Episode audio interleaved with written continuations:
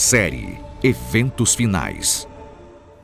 Oi, gente, tudo bem? Eu sou Vinícius Mendes, pastor e editor na Casa Publicadora Brasileira, e estamos na série Eventos Finais. A cada episódio estudamos um capítulo do livro Eventos Finais. Hoje nós vamos falar sobre o selo de Deus e a marca da besta. No contexto dos eventos finais, haverá dois grupos distintos de pessoas: os seguidores de Deus, que recebem o selo de Deus, e os seguidores dos inimigos de Deus ou do inimigo de Deus, que recebem a marca da besta. Para a gente entender um pouquinho mais esse assunto, estou com dois amigos aqui, pastor Eduardo Rueda, editor, coordenador dos livros de Ellen White aqui na, na editora. Meu amigo, muito bom estar com você aqui. Obrigado. E o pastor André Vasconcelos, editor de livros denominacionais aqui na Casa Publicadora. Gente, vamos conversar um pouquinho? Primeiro, o que, que é o selo de Deus? Como é que Deus vai distinguir seu povo daqueles que não são seu povo ou que não quererão ser seu povo? Acho que é bom a gente começar definindo aí essa linguagem, né? o que, que seria um selo é, no contexto bíblico. Quando a gente vai lá para o Antigo Testamento e também no Novo Testamento, a gente vê é, um, um, traço cultural muito interessante, né? que é, no passado os monarcas, as pessoas de autoridade, tinham ali um selo, um tipo um carimbo né, dos dias de hoje, com o qual eles marcavam aquilo que lhe pertencia e também como um sinal de autoridade. Então, ou seja, era, era um sinal de, de, de, propriedade e de autoridade ao mesmo tempo. Então, isso aqui dá um indício do que Deus faz conosco por meio do, do selamento. Então, selar seu povo significa que Deus está mostrando que seu povo é obediente a Ele e reconhece a sua autoridade. Ok? Isso é selo de Deus. Bacana. É, e, mas o que, que, é isso assim em termos práticos, assim dentro da interpretação bíblica? O que, que será o selo de Deus ou o que, que já é o selo de Deus? Que, que pistas vocês podem dar para a gente aí? É uma questão interessante que acho que seria bom a gente debater aqui. É, se o selo de Deus é o, tem alguma coisa a ver com o Espírito Santo, como alguns dizem, né? No caso de Efésios, capítulo 4, verso 30, né? Isso. E, ou se é o sábado, como também existe uma outra linha que afirma, né? Ou será que dá para misturar as duas coisas? O que, vocês acham? Então, isso é uma coisa importante, porque realmente, como você colocou, uns vão por, por um caminho, né, o Espírito Santo e ponto, e talvez nem entendam muito bem qual é a obra do Espírito Santo. Outros não, é só o sábado. Na minha opinião, acho que a gente consegue fazer uma boa conciliação disso. A, a gente não, na verdade, a Bíblia acho que apresenta isso de maneira bastante é, contextualizada, especialmente os textos de Efésios, capítulo 1, verso 13 4, versículo 30, ali me parece que o Espírito Santo é apresentado como o agente selador, ou seja, a pessoa da divindade que executa a obra de imprimir a lei de Deus no coração. E no coração da lei de Deus está o sábado. Vocês acham que faz sentido? Não, eu acho que os assuntos de fato aí convergem, né?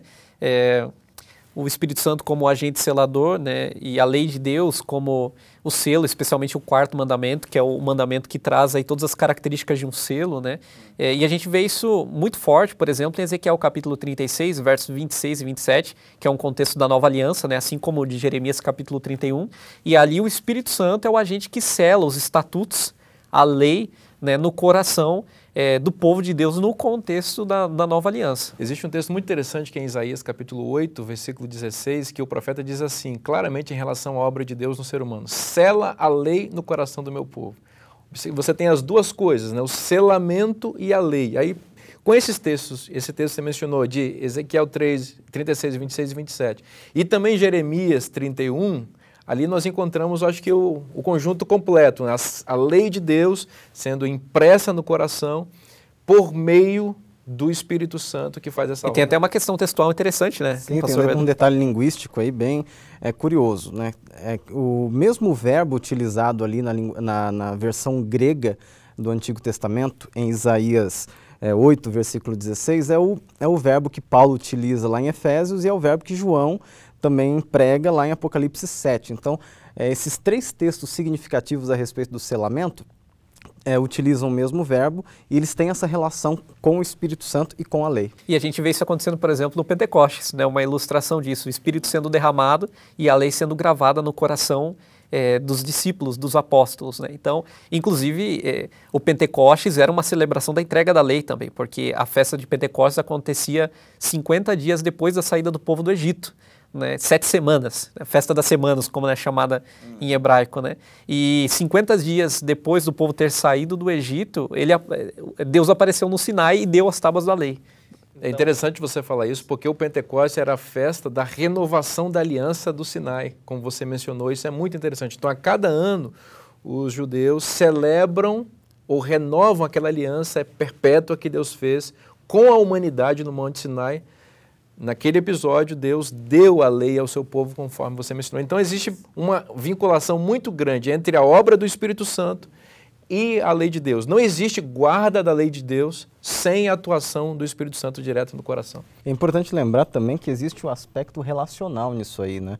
Tem muita gente que acha que essa ênfase que, que a gente dá à lei de Deus quando a gente fala sobre é, o selamento é um pouco legalista, mas é importante lembrar que o selamento também fala de graça, né? Quando você vai para a Bíblia, é Deus quem efetua o selamento, não é o, o, o ser humano. embora seja um sinal exterior da nossa obediência, da, na verdade isso é um sinal do nosso relacionamento com Deus, ou seja, a graça, a justificação pela fé está presente aí também. Agora, agora um detalhe só falando do sábado como um símbolo de toda essa aliança, né? Porque é, quando a gente fala do selo de Deus, principalmente no contexto escatológico, a gente vê que o sábado ele recebe um, uma ênfase, né? Pelo que a gente vai ver em Apocalipse 14, Apocalipse 13. É, e o sábado é chamado no Antigo Testamento, né, como um sinal então, ali o termo hebraico ot, né? Então, ele é o sinal da aliança entre Deus e os filhos de Israel. Então, o sábado, ele representa toda a lei. Muito interessante. Dá vontade de ficar falando sobre o selo de Deus aqui bastante tempo, porque o, o selo me parece uma metáfora muito nobre para distinguir as pessoas que vão seguir a Deus.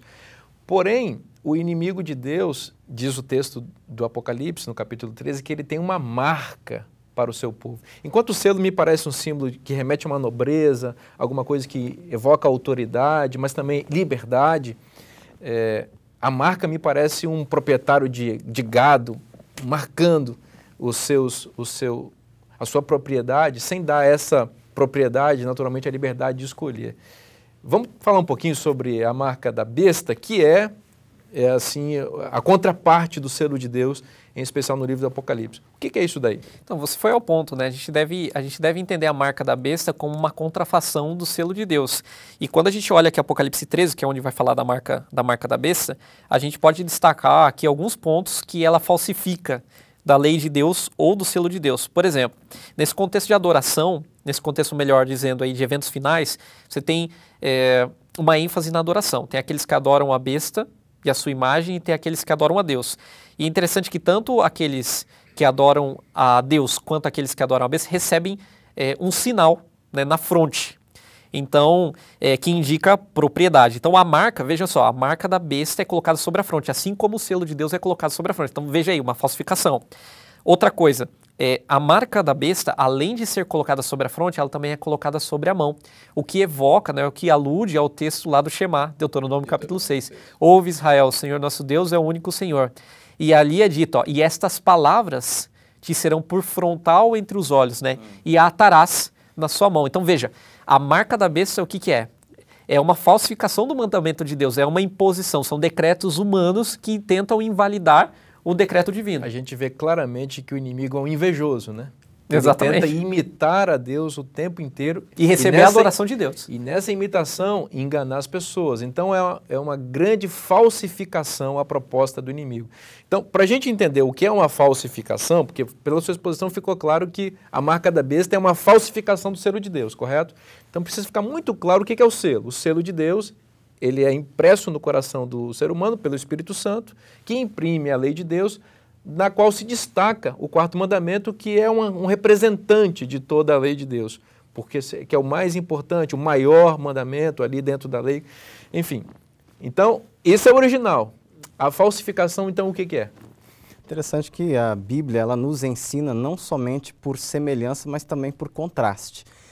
Tem muita gente que é, acha que não há evidência no Novo Testamento da, da, validade dos Dez Mandamentos, mas o pastor André acabou de mostrar que no Apocalipse está, o Apocalipse está repleto de contrafações, de falsificações é, dos mandamentos. Então, se você tem o falso, naturalmente você deve ter o verdadeiro. Com certeza. Né? Então, se no Apocalipse, que é o último livro do Novo Testamento, você tem claramente uma contrafação aos mandamentos, especialmente ao sábado, que declara a adoração a Deus, é óbvio que você deve ter é, o verdadeiro mandamento e também o falso. Agora, a gente deixa eu jogar uma, uma questão aqui. Aparece lá no Apocalipse 13, no contexto da marca da besta, aquele número que as pessoas têm medo, 666. E tem gente por aí que acredita que a marca da besta vai ser um chip, que vai ser implantado na pele das pessoas. Um código de barra. Um código de barras. O que, que é mesmo a marca da besta? Porque a gente falou muito bem aqui sobre o selo de Deus, definimos aí como sábado representando a obra do Espírito Santo, no coração de cada um de nós com a lei de Deus. Mas e a marca da besta? Esse 666 aí, o que, que é isso daí? Então, isso é muito importante para entender o que é a marca. No, aqui a gente tem uma definição do que é a marca, no capítulo 13, verso 17, que diz assim: para que ninguém possa comprar ou vender senão aquele que tem a marca. Aí ele vai ter um aposto, né? A gente poderia ler dessa forma assim: isto é, o nome da besta ou o número do seu nome. Então, para entender o que é a marca, eu preciso entender o que é o número. Então, como que eu entendo isso daqui? Primeiro, a gente tem que considerar o contexto escriturístico, a matriz bíblica para esse relato de, de João aqui no Apocalipse. Todo, todo o texto evoca o relato de Daniel, capítulo 3. Aqui, se você olhar o capítulo 13, vai ter o quê? Uma, uma imagem que a foi imagem. construída, né? Que remete lá à, à, à estátua de Nabucodonosor, no capítulo 3 de Daniel, né? Tem um decreto de morte assim como o rei havia feito lá em Daniel capítulo 3, né, que aqueles que não adorassem aquela imagem deveriam pagar com a, com a própria vida. As medidas da imagem de Daniel As 3. As medidas. 60 porque... côvados de altura por 6 de largura. Exatamente. E aí a gente já começa a ver, olha, o número associado com Babilônia. É muito interessante porque a arqueologia... E o que, o que Nabucodonosor queria fazer naquele dia é levar todas as pessoas a transgredir a lei de Deus, especialmente os judeus. E no caso ali, o mandamento. E promovendo era... um decreto, isso é importante. É um Ele decreto. cria um decreto para invalidar uma ordem divina. E era um, um decreto para que as pessoas deviam se ajoelhar diante de uma imagem. No Apocalipse, essa imagem ela, ela é metafórica a respeito da transgressão também da lei de Deus. Então, para entender o que, que é marca da besta, André, na linha de raciocínio que a gente estava, a gente tem que sempre pensar que está associado com a transgressão da lei de Deus, que é eterna e não deve ser transgredida. Exatamente. E aqui, como eu, como eu ia dizendo da questão, da questão do número, né, a gente percebe que o número 666 está associado com Babilônia. Inclusive, tem achados arqueológicos, né, tem um, um quadrado mágico famoso. O que, que é um quadrado mágico? Né? Quando a, a, a, soma né, das colunas e das linhas, e ela, ela dá sempre o mesmo valor. Né? E tem aquele achado, aquele, esse amuleto, que ele soma 666. Então, veja, o número 666 está relacionado com Babilônia e com o homem. O próprio texto do Apocalipse diz que é um número de homem, né? o número 6. Então veja, 666, ele nunca chega ao 7, que é o número que representa a divindade. É uma, né? é uma repetição em três vezes do 6, e lembrando, né, pastor Eduardo, que o homem foi feito no sexto dia da criação, me parece também uma alusão Exatamente. Então quando você tem esses três números juntos, parece que é o homem, homem, homem tentando se opor a Deus e, e nunca conseguindo. Deus, né? Tentando ser Deus. Então, exatamente. a gente lembra dessa, desse esforço do homem por tentar ser Deus, a gente se lembra que ao longo da história houve é, instituições aí que tentaram, é, instituições políticas, religiosas, se colocar no lugar de Deus. Né? Então, obviamente, no Apocalipse, Babilônia representa todos os poderes que ao longo da história de alguma forma, se levantaram arrogantemente contra então, Deus. Então, a gente poderia dizer o seguinte para nós concluirmos aqui. Se o, o, selo de Deus está associado com a lei de Deus, obra do Espírito Santo, que sela a lei de Deus, e se destaca na, na lei de Deus o mandamento do sábado, a oposição clara, a falsificação vai ser, se o selo é um dia, o, o, a marca da besta também vai ser um dia falso de guarda. Então, sábado versus domingo.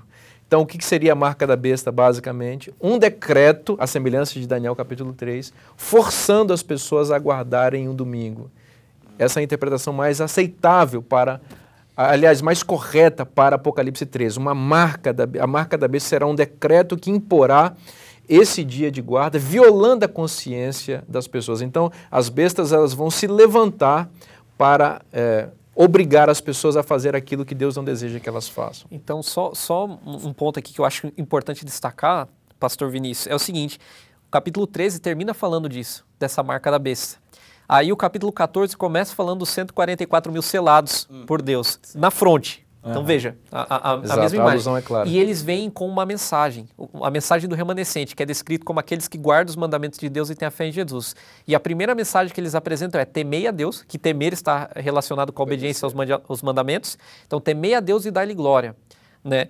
É, e adorar é aquele que fez o céu e a terra e o mar. Então veja, essa expressão é uma alusão ao quarto mandamento.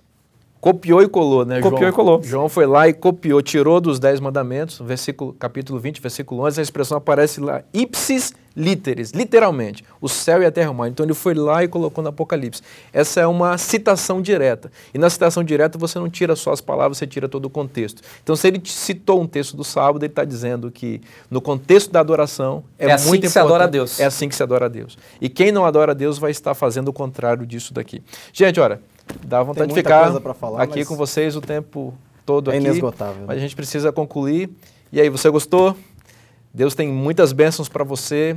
Esse livro, Eventos Finais, isso aqui é só uma pitadinha do que você pode encontrar lá. Tem coisas ma- magníficas. Cada capítulo revela coisas lindas sobre o plano de Deus e sobre o futuro que se descortina para nós, para aqueles que desejam conhecer um pouco mais. Então, Deus abençoe, acompanhe, continue acompanhando nossos vídeos aqui, também continue estudando a palavra de Deus, estudando os livros inspirados. Deus tem muita coisa para te revelar. Um forte abraço, meus amigos. Semana que vem a gente está junto aqui. Estamos aqui. Muito bom estar com vocês. Forte abraço, que Deus te abençoe e até lá.